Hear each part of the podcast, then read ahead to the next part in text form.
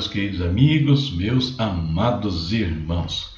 Chegando neste dia, mais uma edição do Pão Nosso de Cada Dia, nosso momento devocional, falando com Deus, meditando na palavra. Eu sou o pastor Sinésio e esse é um quadro do seu canal, A Palavra Responde.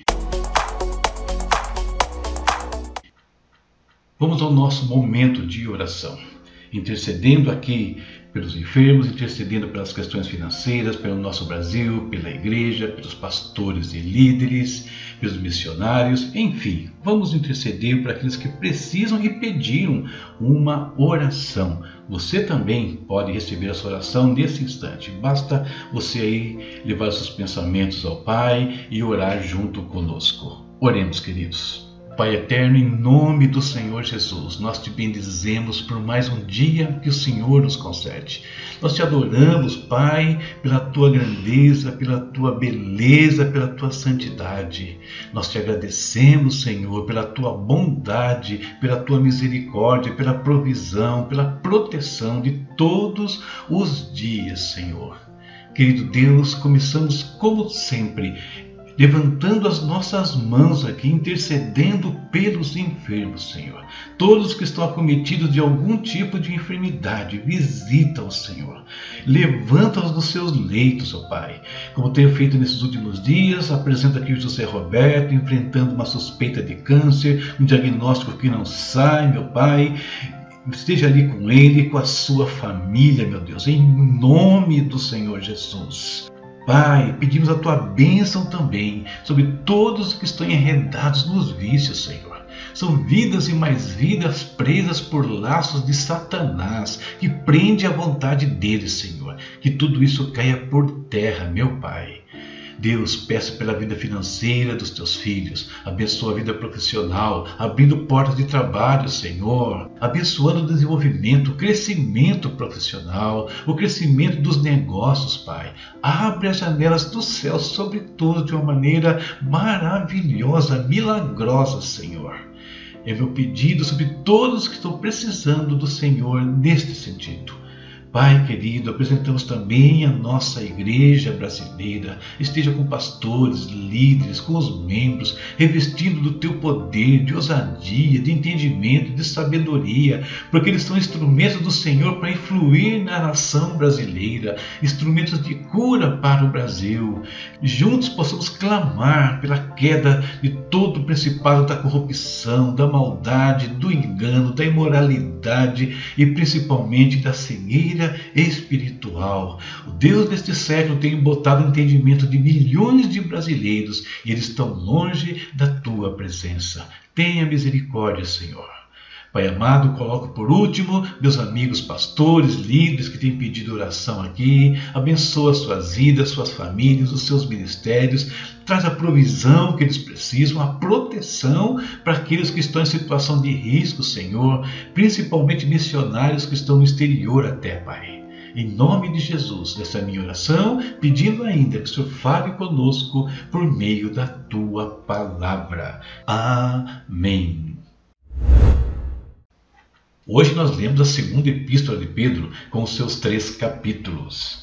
Quero ler junto com vocês, segundo Pedro capítulo 1, versículos 5 ao 8. O apóstolo escreveu: Por isso mesmo, empenhe-se para acrescentar à sua fé a virtude, à virtude o conhecimento, ao conhecimento o domínio próprio, ao domínio próprio a perseverança, à perseverança a piedade, à piedade a fraternidade e à fraternidade o amor. Porque se essas qualidades existirem e estiverem crescendo em suas vidas, elas impedirão que vocês, no pleno conhecimento de nosso Senhor Jesus Cristo, sejam inoperantes e improdutivos.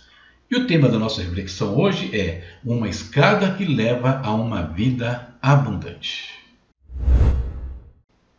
A preocupação central do apóstolo Pedro pode ser percebida nas palavras introdutórias do capítulo 3, onde ele fala que esta é a segunda carta que ele escreveu aos irmãos e que em ambas ele queria despertar com as lembranças mencionadas a mente sincera, para que se lembrassem das palavras proferidas no passado pelos santos profetas e do mandamento do Senhor e Salvador que os apóstolos haviam ensinado. Pedro apresenta uma série de qualidades que devem ser escaladas por aqueles que almejam conquistar uma vida operante e frutífera. Que qualidades são estas? São oito qualidades já mencionadas nos versículos e quero tecer um pequeno comentário acerca de cada uma delas. Fé.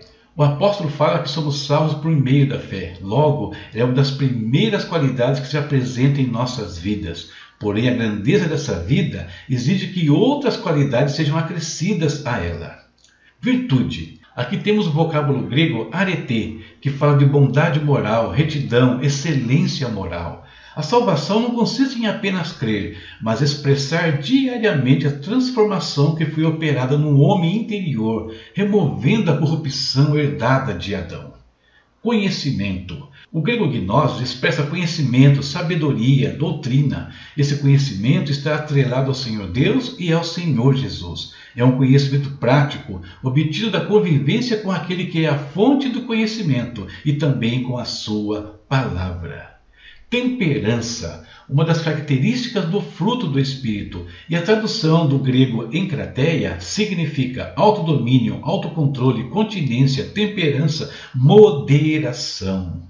Paciência, uma vida piedosa não se exaspera e também não busca se prender com as coisas imediatas deste mundo. O imediatismo é substituído pela abnegação inteligente, que conhece tantas promessas quanto o Deus que as fez. Piedade é devoção, veneração, reverência, uma disposição interior que exala temor e tremor diante de Deus.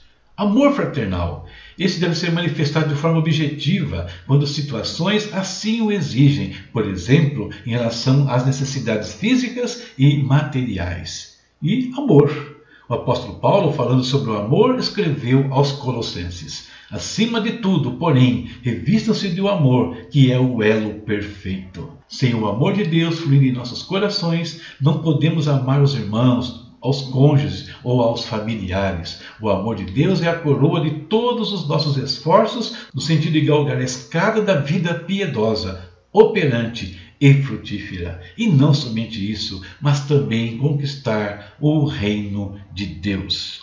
Essa é a nossa reflexão para o dia de hoje e que ela nos ajude a crescer em excelência na presença do Pai. Próxima leitura 1 Timóteo capítulos 1 ao 3.